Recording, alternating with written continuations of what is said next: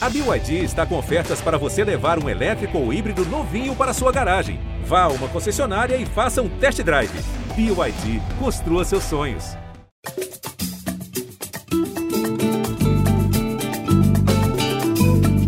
Olá pessoal, está no ar mais uma edição do Gringolândia, o podcast de futebol internacional do GE. Globo. Você que nos acompanha pode estar estranhando a mudança. É que hoje nós vamos ter um programa diferente, um programa especial. É o primeiro totalmente dedicado ao futebol feminino. Por isso, temos um time inteiramente novo. Eu sou Alan Caldas e estou com duas convidadas de primeira linha, Cíntia Barlém e Renata Mendonça. Nessa edição 172 do Gringolândia, nós vamos conversar sobre esse verdadeiro open bar de futebol feminino que nós estamos tendo agora em julho. Copa América, Eurocopa, Copa Africana de Nações e Campeonato da CONCACAF, tudo rolando ao mesmo tempo. Antes da gente começar o nosso papo, eu quero lembrar que estamos no Twitter, no arroba gringolândiage, nosso canal de comunicação com você. Fique à vontade para comentar, dar sugestões, criticar também, se quiser, e até elogiar. Não esqueça que você também pode ouvir o podcast no Globoplay e nos diversos aplicativos de áudio do mercado, não deixe de se inscrever também para ser notificado quando uma nova edição estiver no ar.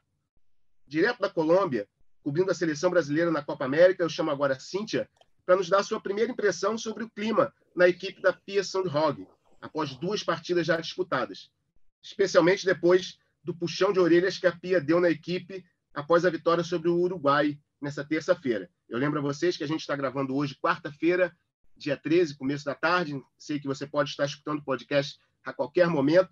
Então, só para você saber mais ou menos né, a temporalidade. Né? A gente acabou de, de, de, sair de uma vitória de 3 a 0 no Uruguai, mas a Pia disse que gostou do resultado, mas não da atuação. Não é isso, Cíntia? É isso mesmo. E, e eu enxergo isso, Alan, uh, uh, como uma questão em relação a, a Pia como grupo, não somente ela apontando o dedo para as jogadoras, né? Eu vejo que a, ela quer que a seleção evolua, que o trabalho como um todo evolua. Por isso essa é, essa crítica que ela fez, né, na coletiva de, de ontem, né, depois da vitória sobre o Uruguai. O que, que eu pontuo aqui? O que, que eu acho? O Brasil está tendo dificuldade, até a Antônia salientou muito isso, até publiquei no, no GE. Globo. O Brasil está tá tendo dificuldade nessa questão de, de ocupar os espaços da melhor forma. Então, essa, essa, esse trabalho de bola está sendo um pouco afobado no começo dos jogos. O Brasil já quer colocar logo em prática e está tendo um pouco de dificuldade. Tanto que, tanto contra a Argentina quanto contra o Uruguai, a abertura do placar se deu ali pelos 30 minutos, digamos assim. Então, está tendo um pouco de dificuldade nesse sentido, mas eu acho que é mais por uh, questão de afobação mesmo de, de jogo.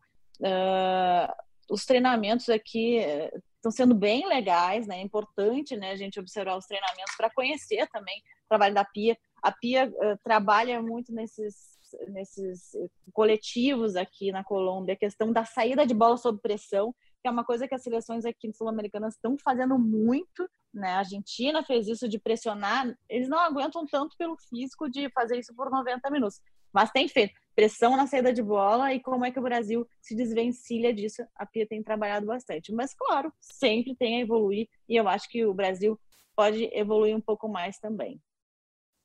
É, quem está de olho na competição também, obviamente, é a nossa comentarista Renata Mendonça. Eu queria saber já dela as primeiras impressões do, do, dos jogos iniciais do Brasil. É, boa tarde, bom dia, boa noite para todos vocês. Bom dia, Bri, como eu costumo dizer, que aí não tem hora para quem estiver ouvindo. Um prazer estar aqui no Gringolândia.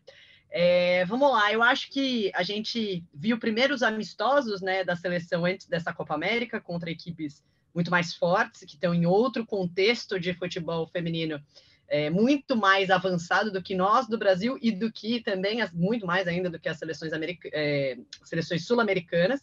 Então, teve um primeiro momento ali de, de teste. Eu acho que o contexto que a gente vive no futebol sul-americano é outro. Então, é óbvio que a gente espera é, o Brasil com muita superioridade diante, diante de adversários mais frágeis, como são os que a gente encontra aqui na Copa América. É, acho que o jogo contra a Argentina, por exemplo, foi um jogo bom. É, o Brasil demorou um tempinho a se encaixar, e eu acho que a gente precisa lembrar que é uma seleção renovada. A gente, eu ouço muita gente falando assim: são três anos de trabalho da Pia, cadê a evolução? É, vamos lembrar que a Pia Sundhage chegou em 2019, sim, mas ela tinha um foco de Olimpíada de Tóquio. Então, um trabalho foi feito até a Olimpíada de Tóquio. Hoje, se você olhar os nomes que estão na seleção hoje, eles são bem diferentes dos nomes que estavam até a Olimpíada de Tóquio. É outro trabalho, é um trabalho de renovação, visando não só a Copa do Mundo do ano que vem, a Olimpíada de 2024, mas visando um desenvolvimento da modalidade como um todo. Então, eu acho um pouco injusto você comparar assim, ah, como se fossem três anos de trabalho. Não são três anos de trabalho com as mesmas jogadoras. É, é, são dois contextos bem distintos. Eu gosto da entrevista dela de ontem, eu acho que o jogo contra a Argentina, o Brasil soube se resolver, teve um nervosismo no início, mas conseguiu se resolver, ainda mais considerando que Debinha só pôde jogar na reta final do, da partida, porque chegou naquele dia, pelas questões pessoais dela. Então, assim, era um time que das 11 titulares, sete estavam fazendo a primeira competição oficial pela seleção brasileira ali, né? Então, isso tem um peso, por mais que o adversário seja frágil, assim, existe um peso em você disputar a primeira competição é, com a camisa da seleção. Acho que o jogo contra o Uruguai foi ruim. Foi ruim porque o Brasil, o segundo tempo principalmente, teve muita desconcentração. Ele não conseguiu ter domínio completo das ações do jogo. E eu gosto da entrevista da Pia, porque eu acho que eu não gosto de treinador que chega na entrevista e fala coisas que eu não vi. Né? Então, assim, eu vi um jogo Exato. que foi ruim. E ela pegou e falou: Eu não gostei do jogo acho perfeito. Eu gostei A gente não está acostumado com sinceridade, né? É, eu acho, que, não, eu acho que até tá, sabe, assim, mas às vezes a gente reclama de tudo. A gente reclama é. quando o técnico chega lá e fala, é, não gostei do jogo, a gente reclama quando ele vai lá e fala coisas que a gente não viu no jogo. Ah, mas que jogo que ele está falando? Que jogo que ele viu? Bom, para mim, a Pia viu o jogo que aconteceu, e eu acho que, assim, até na, na forma como ela falou, ela falou: nós não jogamos bem no, o Uruguai fez um bom trabalho para tentar dificultar para nós, mas nós poderíamos ter feito melhor. Então eu não acho que ela está apontando dedos, não. Acho que ela está assumindo responsabilidade e eu acho que ela faz uma cobrança com relação às jogadoras do banco. E aí ela fala assim: nós precisamos melhorar a, a performance de quem vem do banco. É essa a frase dela na tradução literal. É, acho importantíssimo, porque realmente é impressionante como cai a qualidade. Inclusive, a gente viu isso nos amistosos contra a Suécia foi impressionante. Então não dá para quem está no banco, e é uma coisa que ela fala desde que ela chegou. Quem está no banco tem que entrar para mudar o jogo. E se as pessoas estão entrando desconcentradas, né, é, precisa entrar num outro ritmo. Então, enfim, resumindo, é isso. Dá para melhorar, sim, e eu acho que ela teve uma visão muito boa do que aconteceu. E acho que tem que melhorar, inclusive. Né? É, as entrevistas coletivas elas são dadas para os jornalistas, elas são dadas para o torcedor, mas às vezes elas também são uma maneira que os treinadores e as treinadoras encontram de falar com o seu time. É também um recado para os jogadores. Existe a conversa dentro né, do ambiente de trabalho, de treino, de concentração, mas muitas vezes ela quer dizer: olha, não vou segurar essa encrenca sozinha. Eu vou deixar claro para todos que eu não estou satisfeito e que vocês precisam melhorar. Jogadores que saem do banco, o Brasil tem um grupo muito homogêneo. A gente não tem uma seleção que tenha oito titulares absolutas. Acho que não. A gente tem ainda muitas disputas de posição, então, então essa é a maior motivação que uma jogadora pode ter, é saber que ela está brigando por uma posição. Eu até entendo que existem jogadores que são realmente titulares absolutas e a reserva, é óbvio que ela tem que entrar bem, mas talvez ela não tenha é, ela não tenha essa motivação extra de saber se eu entrar bem eu vou ser titular, mas boa parte das que entram podem sim lugar, brigar por um, por um lugar sim. no time. Isso tem que ser uma motivação para a jogadora. Eu vou aproveitar um gancho que a Renata falou, o Bondibre, porque quem não está ligando o nome à pessoa, Renata Mendonça, Dibradoras. E aí eu quero aproveitar para fazer uma, uma homenagem aqui, aproveitar esse podcast, essa edição do futebol feminino, a todas e todos os profissionais que cobrem, militam no futebol feminino, principalmente naquela, na, aqueles que a gente chama de mídia independente, né? São, são, são pessoas que são apaixonadas, mas também são profissionais e estão trabalhando há muito, muito tempo e, e, cada vez mais pessoas trabalhando com futebol é, feminino. Eu não quero citar nomes aqui, porque eu não quero correr o risco de esquecer alguém e ser injusto, mas eu tenho certeza que você está me escutando e você trabalha com futebol feminino na mídia independente, e se você acompanha um desses canais, ou, ou nas redes sociais, ou onde for que você acompanha um profissional que trabalha com isso, você sabe de quem a gente está falando.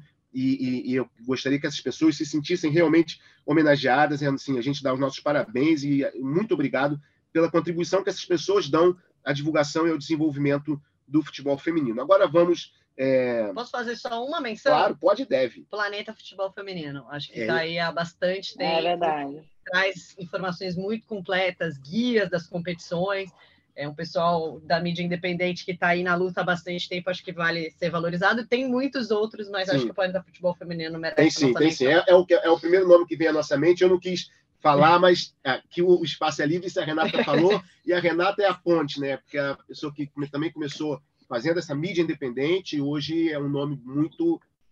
As Vibradoras é um nome de referência, e como o Planeta Futebol Feminino e outros também.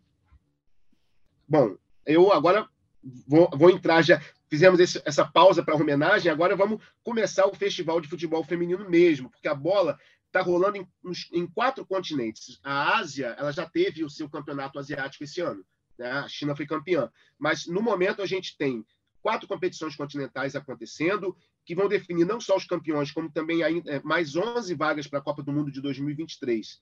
Então, assim, no fim do programa, a gente vai repassar todas as seleções que já garantiram classificação né, para o Mundial da Austrália e da Nova Zelândia. E agora a gente vai começar falando, obviamente, da Copa América. O Brasil vai buscar o seu oitavo título. São oito edições, o Brasil ganhou sete, a Argentina ganhou uma edição, e o Brasil vai buscar o, o, o seu oitavo título, mas também vai, vai, vai atrás de vaga para a Copa do Mundo. São três vagas da Copa América para a Copa do Mundo da, de 2023, são duas vagas para os Jogos Olímpicos de Paris 2024 e também a campeã da Copa América vai jogar a finalíssima, esse torneio novo foi criado em conjunto com o Mebol e o UEFA, né, o campeão da, da, América do Sul, com o campeão da Europa, é também um, um, novo troféu que o Brasil pode disputar, caso seja campeão da Copa América, enfim, o campeão da Copa América vai, vai disputar a finalíssima.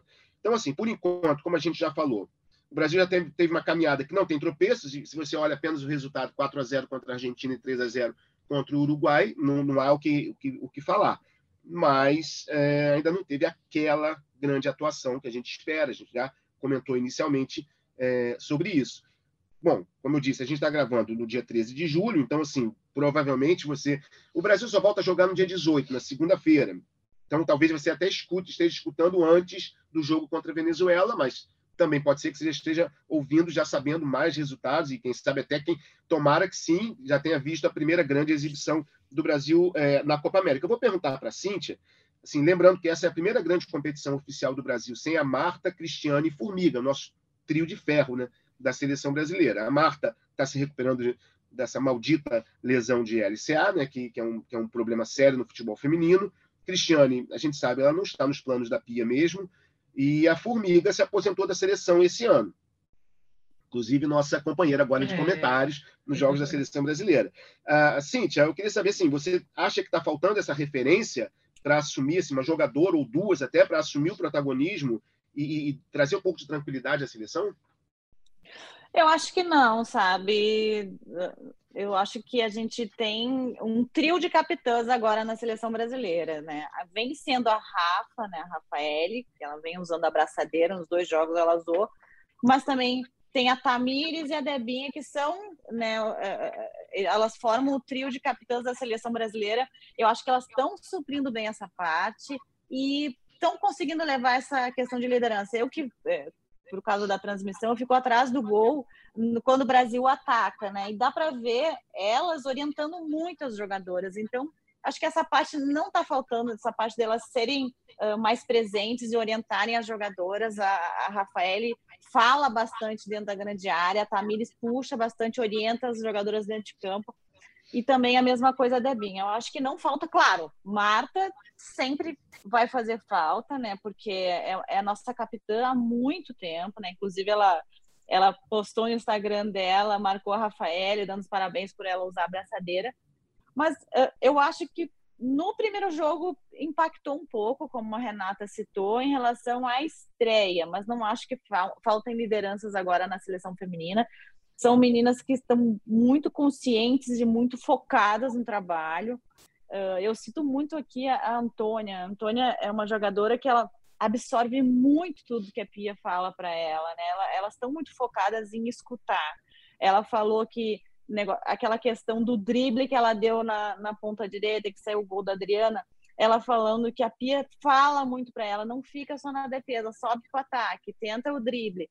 E ela, justamente ontem, conseguiu fazer isso e depois falou, realmente, a Pia insistiu nisso. Então, ela, a Pia também serve como uma, uma liderança e uma, uma, e uma confiança que elas têm na treinadora. Eu acho que tá, nesse sentido a gente está bem suprido, a gente está bem tranquilo depois da estreia e aquele impacto inicial da Copa América. Sim, esperar que os próximos jogos né, o time se, se encontre mesmo. A gente realmente vê é, volume de jogo do Brasil, mas talvez não, não, veja ainda a organização que a gente quer. Eu conversei com a Cíntia, perguntei para a Cíntia sobre a, as novas é, lideranças, e vou perguntar para a Renata o contrário, sobre a juventude, as jogadoras que estão surgindo. É, a, a, Duda Sampaio do Internacional é talvez hoje a grande revelação, né? entrou muito bem contra a Argentina, também teve chance contra o Uruguai no final. A, a Lorena parece ter, chegado para ficar ali no gol, Lorena, goleira do Grêmio. Então, queria saber da Renata, o que, que ela tá, como é que ela está vendo essa renovação da equipe, se destaca mais alguma jogadora jovem? Eu acho que se a gente olhar para ataque, meio e defesa, a gente tem, em sua maioria, jogadoras jovens é, e pouco experientes, vamos dizer assim, ocupando esses postos, né? De experiência hoje na seleção brasileira que está na Copa América, entre as titulares, a gente tem a Rafaele, que é a referência absoluta da zaga, jogadora importantíssima, como a, a Cíntia já mencionou, a Tamires na lateral esquerda e a, e a Debinha no ataque. De resto, é, apesar da Angelina já ter disputado, por exemplo, a Olimpíada, ela vive um outro momento de muito mais protagonismo hoje. Se você pega a zaga, né, a Rafaele tinha a dupla com a Érica e era uma dupla muito sólida até a Olimpíada. Inclusive, o Brasil tomava pouquíssimos gols na linha defensiva que a gente tinha até a Olimpíada, que tinha tantos problemas na lateral direita que a gente falava, e aí depois vem a Antônia e supre muito esses problemas. É, então você tinha essas duas veteranas. Hoje você tem a Tainara assumindo também com muita personalidade um papel importante nessa zaga. A Antônia, para mim, é uma das melhores é, atletas que eu vejo desde Tóquio, né? Dessa, nessa renovação, ela até porque assim ela não é tão jovem, ela está com uma experiência também no futebol internacional e ela tem muita liderança dentro de campo. É, é, claro, assim, é claro ver como ela lidera dentro de campo. Ela tem personalidade no ataque e na defesa, né? Ela tem uma recuperação muito boa, uma leitura de jogo. É, aí a gente tem a Carolyn com um momento, assim, acho até que na Copa América ela ainda não mostrou tudo o que ela estava mostrando, mas é uma jogadora espetacular, muito jovem.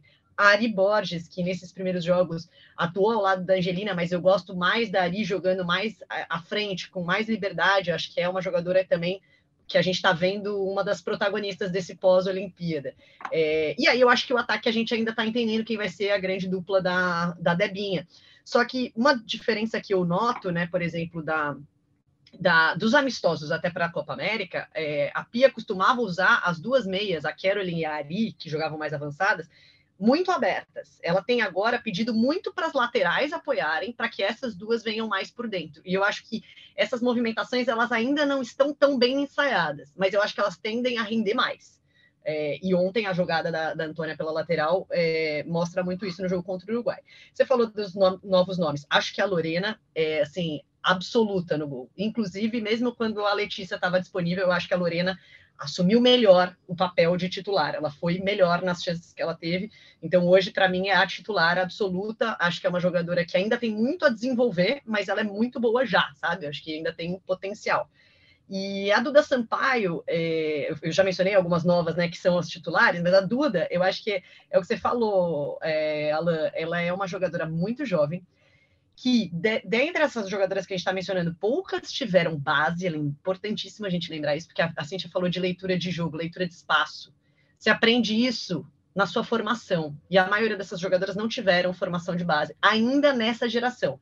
Né? São poucas as que tiveram formação nos clubes, passaram às vezes por seleção, mas é muito pouco ainda. Formação, desculpa te cortar, formação tática individual, porque a gente costuma falar de organização tática de equipe, 4-4-2, uhum. 4 mas a formação tática individual é saber como fazer uma cobertura para uma lateral, é saber como antecipar para uma zagueira, quer dizer, são ensinamentos que são Sim. individualizados de acordo com a posição de cada uma. Isso, e a, a Pia insiste muito isso nos treinamentos, até aqui ela continua insistindo porque é uma coisa que as jogadoras ainda precisam evoluir. Então, tem esse treinamento. Pode parecer chato às vezes o treinamento, ou repetitivo, mas não adianta para você aprender certos posicionamentos em campo, você precisa disso. No futebol masculino, a gente ouve muitos treinadores falando assim, o, inclusive a gente ouviu muito o Abel Ferreira falando isso. O jogador brasileiro sabe jogar com a bola, ele tem dificuldade de jogar sem a bola. E o jogar uhum. sem a bola não é jogar se defender, né, na parte da defesa, mas é jogar quando a bola não está com você. A bola está com o seu time. Se é ataque a, ou defesa. a bola está com o seu time, mas ela não está com você. Então, é, a Pia fala muito disso, movimento sem a bola, porque se você não ataca o espaço, você não vai receber a bola. O que, que por exemplo, a Antônia está fazendo quando a Tamires está com a bola lá do lado esquerdo? Ela está do lado oposto. E aí, o que, que ela faz? O que, que a, se a Adriana está aqui pela direita, o que, que ela faz quando está a bola do lado esquerdo? Esse tipo de coisa é, é, muito de formação né, da atleta. Se a atleta chega já com toda uma formação de clube, ela chega muito mais pronta para essas leituras de espaço, de um, para onde eu tenho que correr. Sabe, você vê no, no, em, em, vários gols, né, que você vai, vai analisar a movimentação de uma jogadora sem a bola, é, pode atrair a defesa para criar espaço para outro jogador. Então pode ser que você não toque na bola, mas você ainda assim seja essencial para que um gol aconteça. É, e aí, falando da Duda Sampaio que você mencionou, eu vejo uma jogadora de muito potencial. Ela é uma jogadora que teve base, ela teve um pouco de base, né? Ela jogou no Cruzeiro, agora está tá fazendo no Inter uma temporada fora de série. Claro, temos que ter paciência, ela passou pelas seleções de base, foi muito bem na seleção sub-20. É, mas é uma jogadora que tem visão de jogo, que tem muita inteligência dessa leitura de espaço para colocar um passe mais preciso e vertical para as jogadoras do ataque. E acho que a gente viu isso na primeira chance que ela teve lá contra a Argentina, que deu um passe absurdo né, para o gol da Debinha. Então, tenho muita esperança, acho que tem que ter paciência, é a palavra que a Pia fala também, porque não adianta achar que a Duda Sampaio, com com a idade dela, vai entrar num jogo contra a Suécia e vai destruir o jogo. Assim, calma, né? É, são etapas. Mas eu tenho muita esperança e expectativa sobre o que, que essa jogadora pode render no futuro. Exato. A sobre questão fala... tática, né? Só citando a Antônia de novo. E ela falou ontem para mim, entrevistei ela depois ali no, na Zona Mista, ela, coitadinha, ficou duas horas no doping, depois teve que esperar o, o, o, o famoso xixi mas eh, conversando com ela, ela disse que a Pia não quer que as jogadoras confundam acelerar o jogo com antecipações, que é uma coisa diferente. Uh, às vezes, a afobação em querer eh, tomar uh, decisões uh, muito rápidas, e não. É preciso ter a posse, trabalhar a bola e aí sim acelerar o jogo, não, não antecipar a jogada. É nisso que a Pia tem trabalhado também com elas, de ter calma para trabalhar essa bola. Sim, a, a, Pia fala muito de paciência, né? A Renata uhum. até citou. Eu acho que é a hora da gente pedir um pouquinho de paciência para a Pia também, por favor, Pia. Podia ter um áudio aí do Guns N' Roses tocando Patience. A Pia adora música, vai entender. Paciência, Pia. Ontem a gente, ontem, no caso, terça-feira, depois do jogo contra o Uruguai, a gente viu a Pia pela primeira vez. Eu vi uma entrevista coletiva dela que ela realmente pareceu bastante chateada. Por favor, Pia, paciência com a gente também. A gente está evoluindo e você está nos ajudando muito. Mas realmente é, é, é preciso não confundir pressa com, com, com, correria, tudo isso. Eu vou passar aqui a, a situação do, do, do, da Copa América depois de duas rodadas, né, que é quando a gente está gravando. No grupo A, a Colômbia é líder com seis pontos, ganhou seus dois jogos também, assim como o Brasil, e o Equador e o Paraguai vêm em seguida, ambos com três pontos, e no grupo B, o Brasil que tem seis pontos, e a Argentina é, e a Venezuela vem em seguida com três pontos. Nem todo mundo jogou, porque são cinco em cada grupo. Aí, Venezuela, por exemplo, só fez uma partida. Enfim, a gente vai. Você que está escutando agora o podcast, talvez já conheça outras, já, já vai ver a tabela diferente no GE. Globo, tem a tabela. A, a classificação da primeira fase, é assim, a gente está falando aqui de problemas de, de, de ordem de, de, tática e tudo do, do Brasil, mas a, a classificação da primeira fase não é o, o, o, grande desafio da seleção brasileira. Assim, isso é o, é o que a gente espera. Vai ser no dia 25 ou 26 de julho, vai depender da posição do Brasil no grupo, que aí a gente vai ter sim o primeiro jogo decisivo, que é a semifinal da Copa América. Ali já vale uma vaga para a Copa do Mundo e para a Olimpíada. Dizer, quem passar para a final da Copa América já vai, tá na, já vai ter garantido vaga na Olimpíada e na Copa. Então, dia 25 ou 26 vai ser esse jogo que aí o Brasil tem que estar tá pronto para impor o seu favoritismo, que é amplo, óbvio, que a gente mais espera assim, é, é, realmente a classificação. Se alguém perder na semifinal, que não seja o Brasil, mas quem perder ainda vai ter a chance de disputar essa, essa terceira vaga né, para a Copa do Mundo. A Copa América dá três vagas na Copa do Mundo. E até mesmo quem ficar em quarto ou quinto ainda vai para a repescagem continental. Existe uma repescagem né, que, vai, que vai ser feita no ano que vem, no começo do ano que vem, para definir as últimas vagas para a Copa do Mundo, mas obviamente não é o que a gente espera, a gente quer ver o, o Brasil classificado já a partir da semifinal passando para a decisão. Assim, essa a gente pode tratar como obrigação para o Brasil, né, Cíntia? Com certeza, obrigação para o Brasil, porque é uma competição que o Brasil é muito superior. O Brasil, mesmo não se encontrando, por exemplo, contra a Argentina no começo do jogo, nervosismo, etc., até contra o Uruguai, o Brasil, mesmo assim, aplicou duas goleadas. Para mim, 3 a 0 é goleada, tá? Parênteses. Ah. Polêmica. Aquela Polêmica. velha discussão.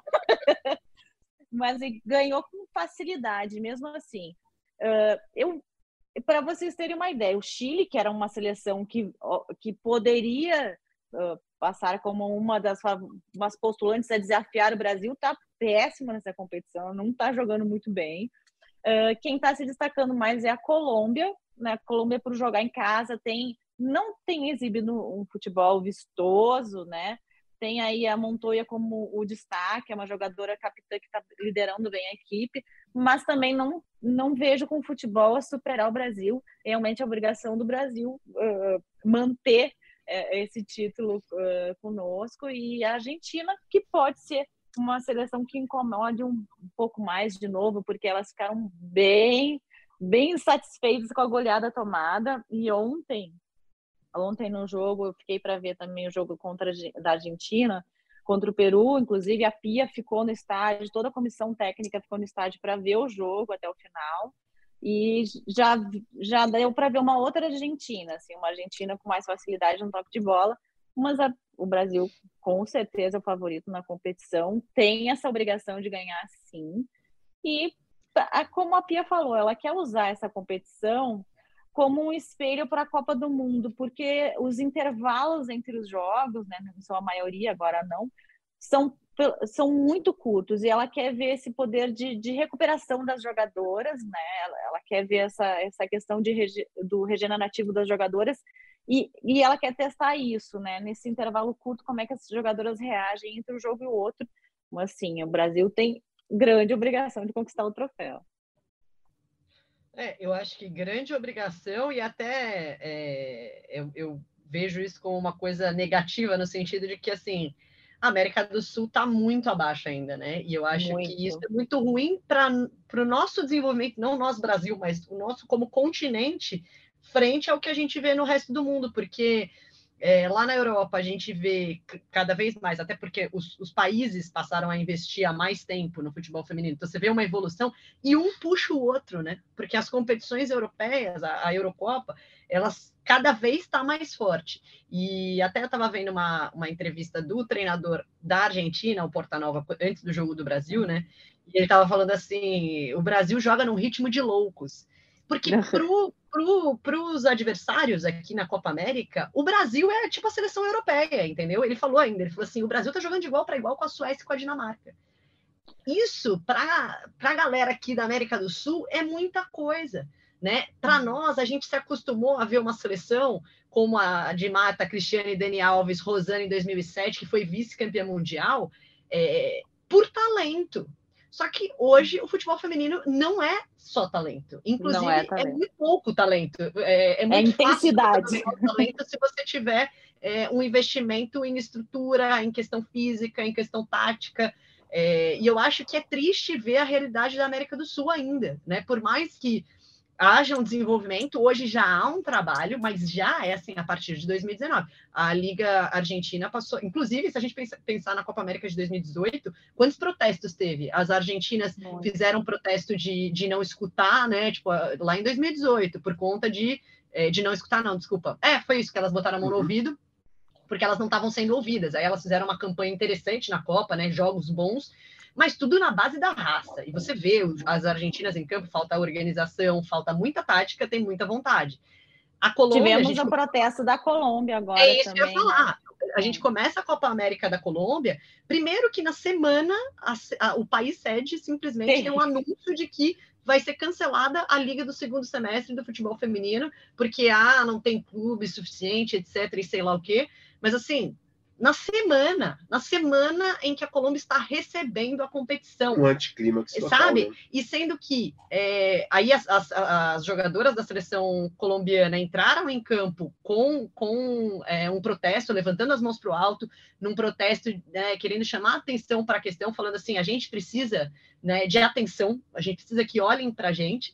É, e aí você vê também as questões da Comebol, a Cintia pode falar melhor aí, não tem uma divulgação decente da competição. Então, quando a gente compara, e eu sei que o próximo tema aqui pelo nosso roteiro é euro, e assim, é constrangedor para a Comebol ter uma Eurocopa acontecendo na mesma, no mesmo momento da Copa América. Porque, assim, a Euro, ela colocou à venda 700 mil ingressos, 500 mil já foram vendidos. Em três, quatro jogos, já tinha batido a, a 100, mil, 100 mil pessoas nos estádios. Ela começou a vender esses ingressos no início do ano, faltando 100 dias para a competição criando expectativa. Teve anúncio até na Tower Bridge, um dos principais pontos turísticos de Londres, sabe? Então não tem como você estar tá na Inglaterra e não saber que está acontecendo uma Eurocopa. Aí a Cintia pode falar como é que está na Colômbia. Porque assim, os caras começaram a vender ingressos uma semana antes do, da, da competição começar, é, e você não, não consegue nem saber que está acontecendo uma competição se você anda pela cidade, né, Cintia? Não, não dá para saber aqui, não, tipo assim, em Armênia não está acontecendo nada. Se for pegar por isso, não está acontecendo nada. Ontem, para você ter uma ideia, no jogo tinha 400 pessoas. É, é, é sofrível, assim, o, o, os ingressos foram colocados à venda, tipo, dois dias antes da, do primeiro jogo. Então, é, é uma coisa... Claro, a Comebol passa para a Federação Colombiana toda essa questão da ativação, mas é papel da Comebol fazer essa cobrança em cima, porque como faz a UEFA em cima de quem vai organizar a competição. E é tudo, a, a organização, assim, uh, o centro de treinamento, que o gramado legal, mas assim, a estrutura para a imprensa é, é muito ruim, sabe? Uh, no estádio também, questão.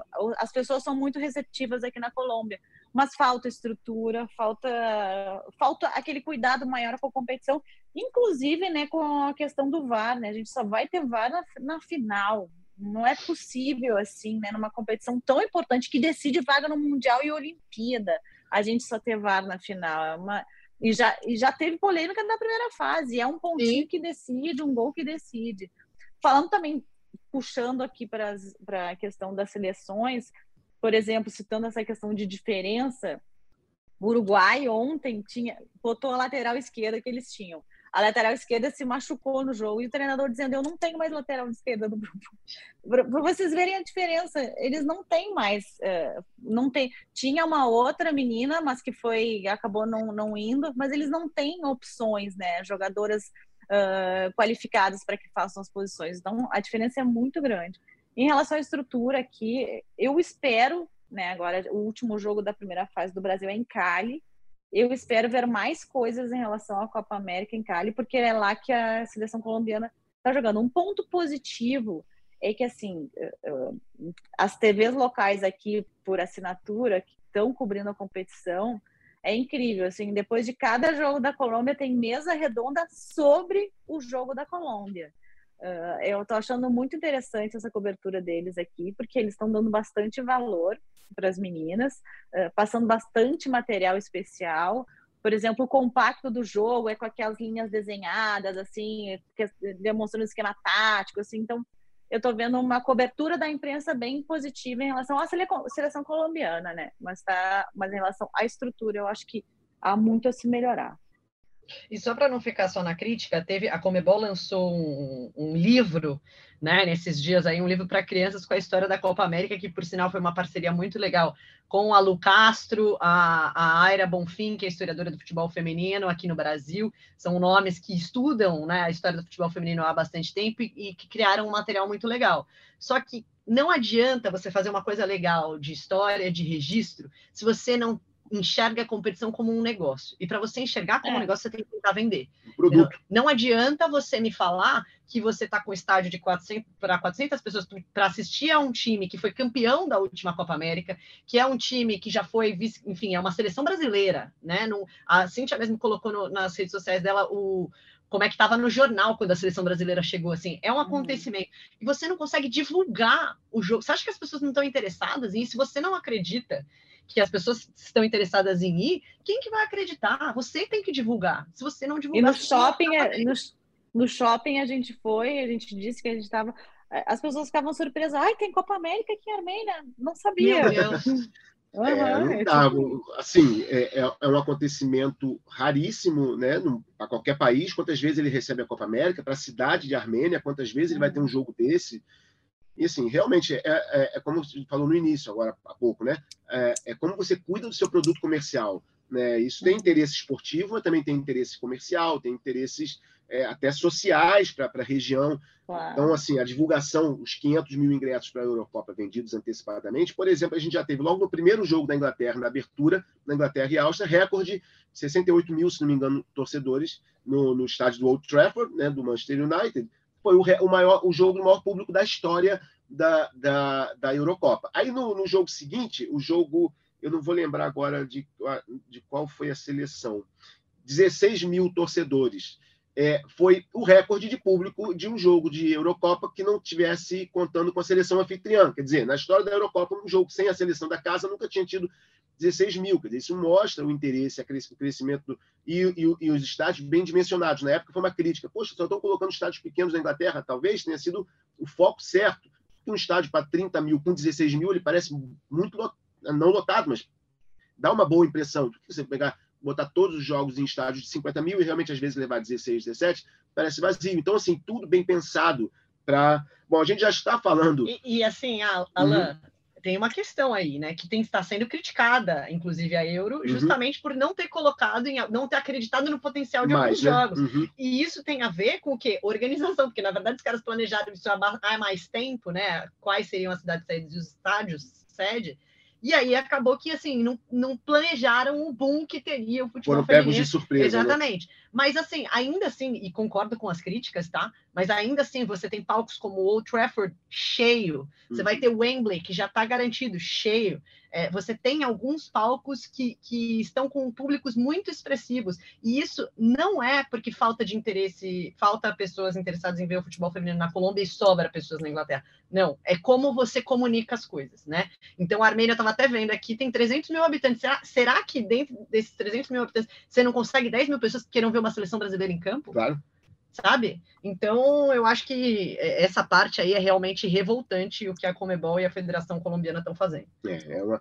Bom, a gente já entrou um pouquinho no próximo tema, que é a Eurocopa, né? A gente é, cruzou já o Atlântico, né? A gente estava falando de Copa América e pegamos o avião e vamos desembarcar lá na Inglaterra. Está rolando a Eurocopa, falamos aqui já um pouquinho de organização e tudo, e um ponto de organização, que isso envolve organização, que já está assim, sendo um problema para a Eurocopa, é a, a, é a questão da Covid-19 né? Porque uma semana de competição, lembrando mais uma vez, a gente está gravando na quarta-feira, dia 13, quer dizer, a competição começou no dia 6. Uma semana de competição, sete jogadoras já testaram positivo para a Covid-19 de seis seleções.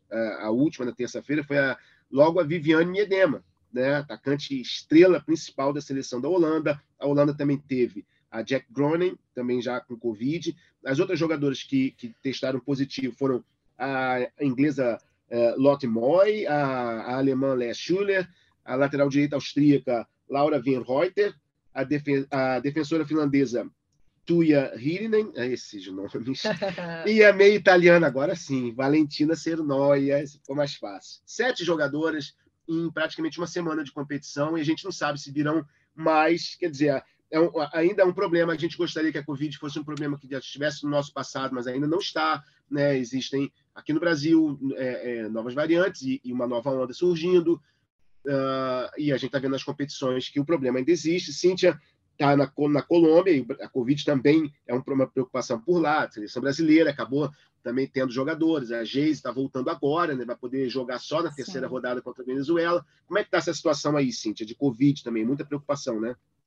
Muita preocupação e, e, e, ao contrário do que a CBF, né, há pouco tempo, né, a partir de julho, ela tirou os testes Covid, né, ela até fez esse anúncio, né, do, das competições. Mas aqui a Comebol segue firme com as testagens, né, as seleções são testadas uh, na antivéspera dos jogos. E realmente o Brasil teve aqui um surto até surto, né, tipo, foram algumas jogadoras antes de viajar para cá. Luana e Duda testaram positivo, assim como o preparador físico uh, Fábio Guerreiro.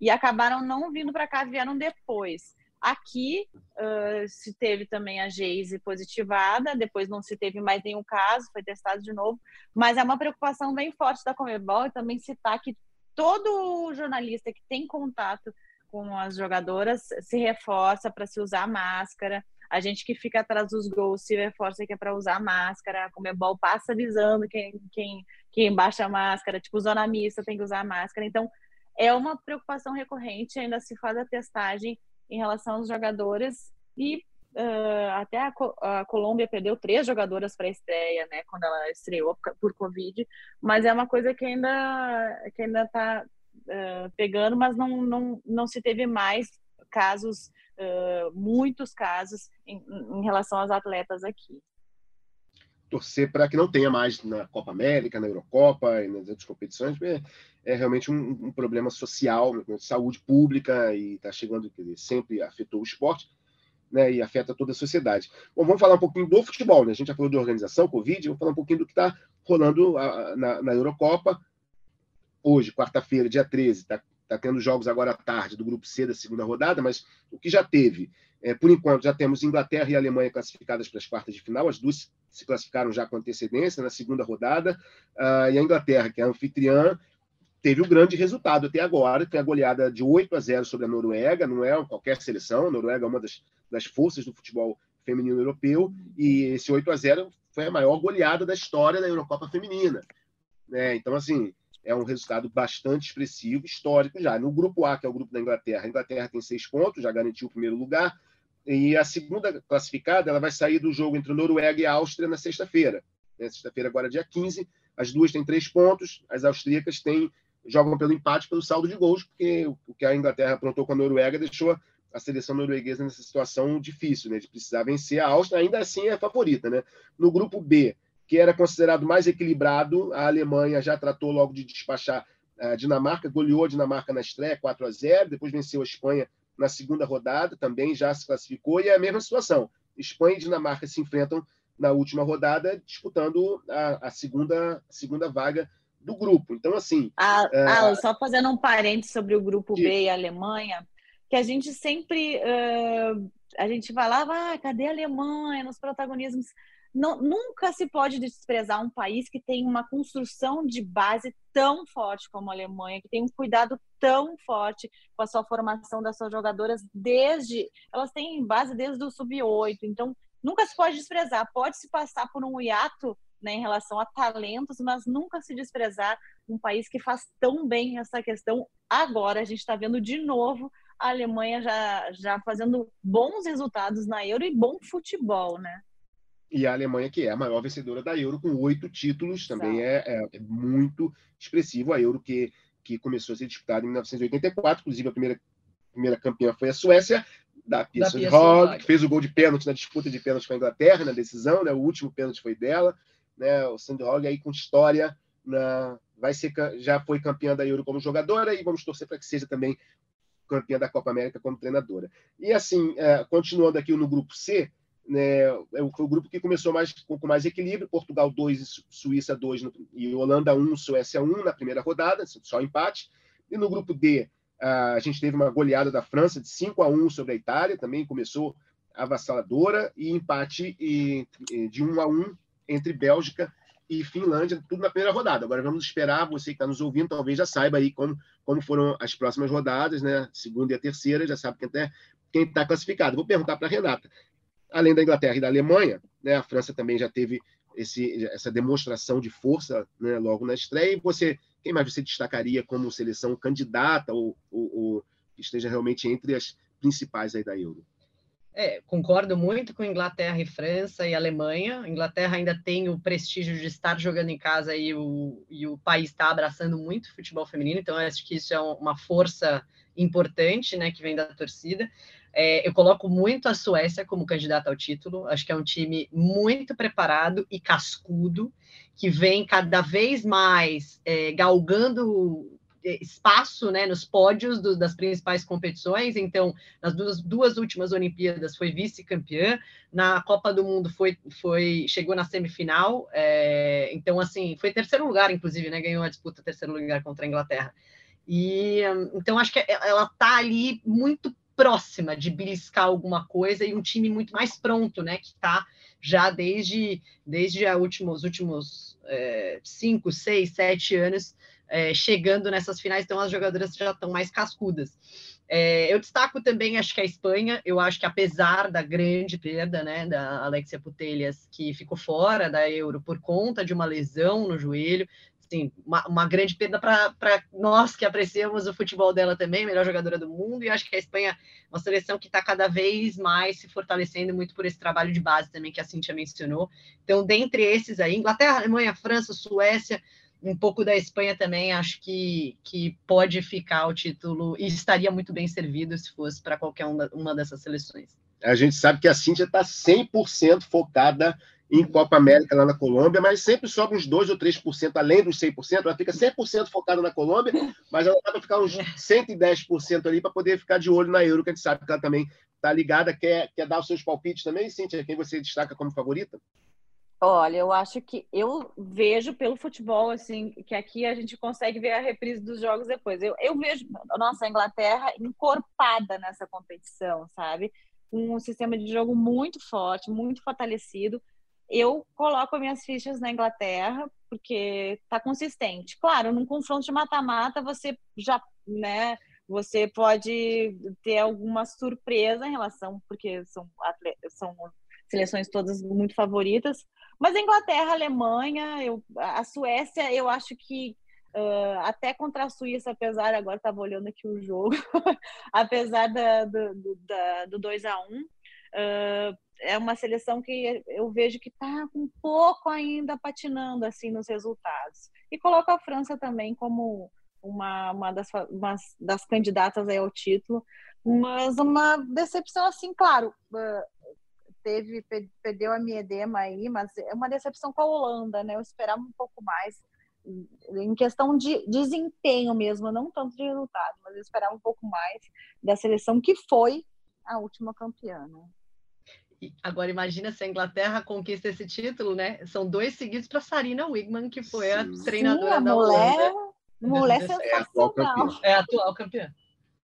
Atual campeã é, e recebeu não é, o prêmio da FIFA, né, de melhor é. treinador. Então assim, tá com tudo e não tá prosa a Sarina Wigman. É, a gente tá a gente tá sempre em cima do laço. A, a, a Cintia falou assim, a gente tá gravando hoje, 14, 13 de julho, quarta-feira, quase três horas da tarde, e assim, eu não sei se o jogo já terminou, mas estava Suécia 2, Suíça 1. Como disse a Cíntia, a gente está tentando ser o mais atualizado possível. Agora a gente sai da Inglaterra, né, atravessa ali o Canal da Mancha, pega o continente, desce um pouquinho a Europa, Península Ibérica, e aí depois, vamos lá, geograficamente, a gente vai ali no, no Estreito de Gibraltar e pula para o Marrocos, que é a sede da Copa Africana de Nações Feminina.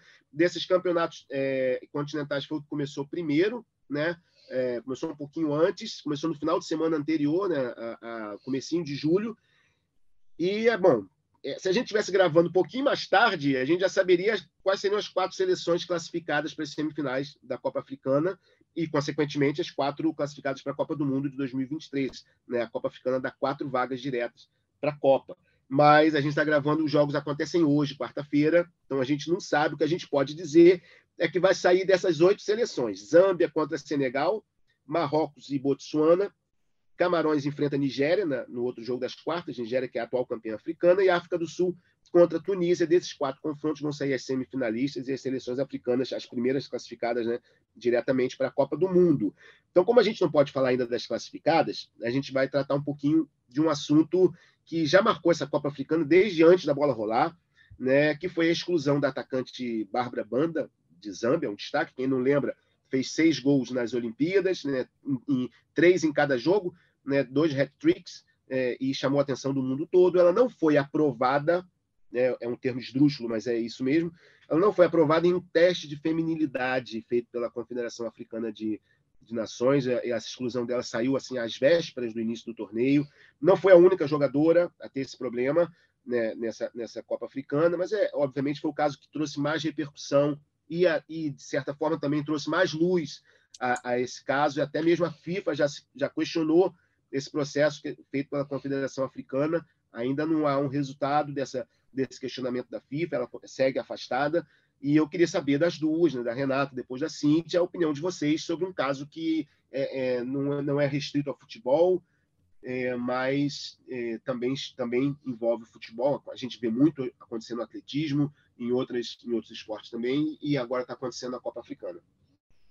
Eu acho que é muito surreal que em 2022 a gente ainda esteja é, discutindo limitações para a presença das mulheres no esporte. É, e normalmente quem define uh, os critérios dessas limitações são homens, né? não, são, não são mulheres. Então, eu acho que assim, a gente tem alguns casos e casos distintos, tem, né? tem a questão de mulheres trans no esporte, tem a questão de mulheres que produzem é, uma quantidade de testosterona a mais, que aí se julga em alguns órgãos esportivos entendem que esse é o limite, você tem que né, estabelecer um limite de produção de testosterona para não ter vantagem. É, eu acho que é, é, ainda está muito mal explicada a situação da, da Bárbara Banda, que é uma jogadora excepcional, a gente viu na Olimpíada. É, é estranho que ela tenha sido barrada da, da, competição africana. Ela esteve aqui, ela esteve nas Olimpíadas tranquilamente representando um país africano e muito bem, diga-se de passagem. É, eu acho que é surreal que uma mulher tenha que provar que a mulher passar por testes que normalmente são constrangedores, normalmente são né? São um tipo de violência. Você tem que provar que você é quem você é, né? É, normalmente são, são, te são testes que constrangem. E eu acho que, para fechar essa, essa parte, acho que essa discussão, ela muitas vezes toma é, rumos que, que são muito pouco embasados, né? As pessoas falam em vantagem.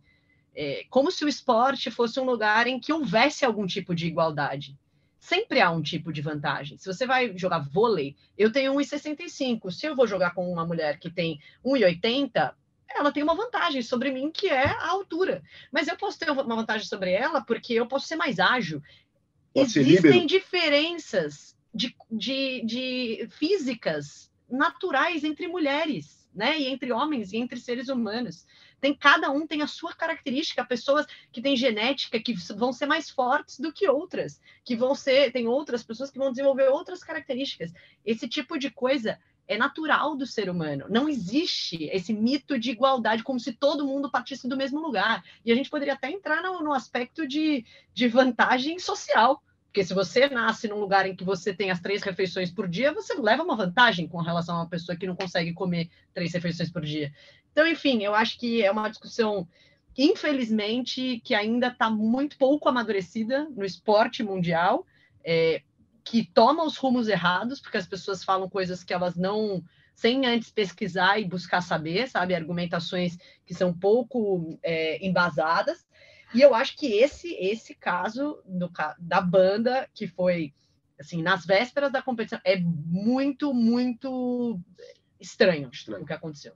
E antes da Cíntia opinar, eu só queria lembrar que já há uma discussão, não, não há dados ainda, eu pelo menos não, tenho, não vi dados ainda, mas existe também um, um componente que beira também o racismo, porque se a gente perceber os casos mais famosos, pode não, vou, não, tô, não estou dizendo que não há nenhum, Sim. mas se a gente perceber os casos mais famosos de atletas mulheres proibidas de disputar porque produzem mais testosterona ou têm alguma vantagem, são todas negras. E, e só para complementar o que você está falando, perfeito. Sim, tem muito de racismo nisso e tem muito de o, o padrão de feminilidade. Né? Então, Sim. qualquer mulher que não uhum é, que, como que se uma mulher mais forte exatamente, fosse menos mulher. Como uma mulher que não tem né, um uhum. padrão, que se considera um padrão de feminino, uhum. e aí que é também discutível o que, que é o padrão de feminino, mas a gente aprende um padrão de feminino, de feminilidade. A mulher que foge disso, ela geralmente tem a sua. A, ela é desconfiada. Então, assim, ah, não pode ser mulher. Ou se tem uma performance muito acima, da, né? Muito acima. Então, assim, Sim. nossa, uma mulher jamais conseguiria fazer isso. Sim. Então, vamos investigar, porque mulher uhum. não pode ser. Não é, não, ela não pode ser tão boa. Né? É, exatamente. Cíntia, sua, sua, sua participação. E isso faz parte da evolução do futebol feminino, né? Se ela está conseguindo chegar a níveis assim, até de explosão em campo e até de físico, faz parte da evolução, faz parte do treinamento. E eu fico uh, chocada em relação a isso, porque ela jogou as Olimpíadas. Como é que ela jogou as Olimpíadas e agora ela simplesmente não pode mais? A FIFA comanda o futebol nas Olimpíadas, então o padrão é o mesmo. Então, como é que ela passou antes e agora ela não passou? É tudo muito estranho. Realmente, eu, eu acredito que, que esse debate tem que ser mais exposto. Eu vi pouco se debatendo, inclusive a mídia tem que se debater mais sobre isso. É, é uma questão ainda se levantada no vôlei, a gente teve muita discussão sobre, sobre isso, né? Sobre, sobre essa questão, mas eu acho que precisa ser um debate. Qual, qual o limite para se ser mulher? Por que, que há um limite para se ser mulher? Porque ela tem uh, aspectos ditos masculinos, eh, qual é esse padrão? Eu acho que ainda se falta muita discussão em cima disso e eu vejo que falta igualdade, como a Renata falou, padrões feitos por homens. Então é hora de se repensar isso, a FIFA repensar isso, porque se a FIFA dá o manual às confederações para que sigam, então a FIFA precisa fazer um estudo profundo. E já não é de hoje que a gente tem as atletas sendo barradas por isso. Então, chegou a hora da FIFA entrar no jogo, fazer um estudo e faz, falar sobre isso, chamar as pessoas para debater isso. Ela gosta muito de fazer uh, simpósios, fazer uh, uh, encontros para debater temas. Por que não se debater esse tema e chegar a, a um nível de que, que as atletas possam atuar com tranquilidade, não chegar e serem surpreendidas uma jogadora incrível. Zâmbia está perdendo muito sem ela em campo e ela simplesmente não pode jogar. E detalhe, né? Não é que nem o futebol masculino, tu bloqueia o cara de uma competição. Essa, essa competição para ela podia ser o degrau que ela podia subir ainda mais na carreira. Ela podia, quem sabe, jogar num clube top da Europa, supondo, né? Por causa e do ela seu está desempenho. sendo cotada, é, desculpa te cortar, ela está sendo cotada, ela joga uhum. na China e estava tá, sendo uhum. cotada para o Real Madrid. Exato, então, uma situação dessa pode sim, como você disse, atrapalhar uma transferência que pode mudar a vida dela. Exato, e pode mudar a vida dela. Uma coisa que no futebol feminino é preciso observar também essas nuances em relação ao futebol feminino, que a gente não, que a gente tem uma outra realidade no masculino, mas parece que a FIFA está colocando tudo no mesmo saco quando faz essa avaliação. É uma situação é, realmente esdrúxula, constrangedora e, e, muito, muito, muito importante, muito preocupante que precisa ser resolvido. E você vê, a gente falou da Copa Africana de Nações acabou falando mais de uma situação de fora de campo do que do, do, dos jogos, né? até porque, como eu disse, a gente não sabe ainda as semifinalistas, estão saindo hoje, quarta-feira, né, dia 13. É, agora a gente vai, de novo, atravessar o Atlântico, sair da África e estamos chegando no final, na reta final do programa e a gente vai falar agora da, do, do, do campeonato feminino da CONCACAF, né, que tem o um nome é CONCACAF W Championship. Eu gostaria de ter um nome mais pomposo para gosto muito de Copa Africana das Nações, né? Mas vamos chamar de Campeonato Feminino da CONCACAF, que é o nome da tradução literal deles. Lá os quatro semifinalistas já foram definidos, né? E obviamente também são as quatro seleções que já se classificaram diretamente para a Copa do Mundo. Na semifinal, os Estados Unidos vão enfrentar a Costa Rica e na outra, o Canadá pega a Jamaica. Essas seleções se classificaram, vão para a Copa do Mundo e estão aí disputando o título da CONCACAF. Os, os jogos vão ser agora nessa quinta-feira, então você tá, talvez já esteja nos escutando, conhecendo os finalistas. A grande decepção acabou sendo o México, é um anfitrião da, da competição, perdeu os três jogos, não fez nenhum gol, o último colocado no grupo A, não conseguiu se classificar sequer em terceiro para ir à repescagem continental, ou seja, está fora da Copa do Mundo.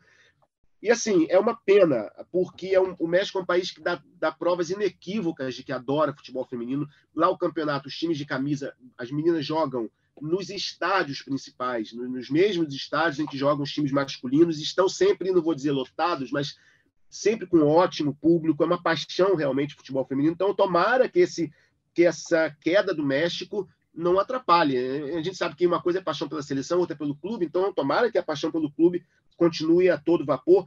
É, o México acabou de. vai receber agora para a próxima temporada o Pachuca, contratou a Jenny Hermoso.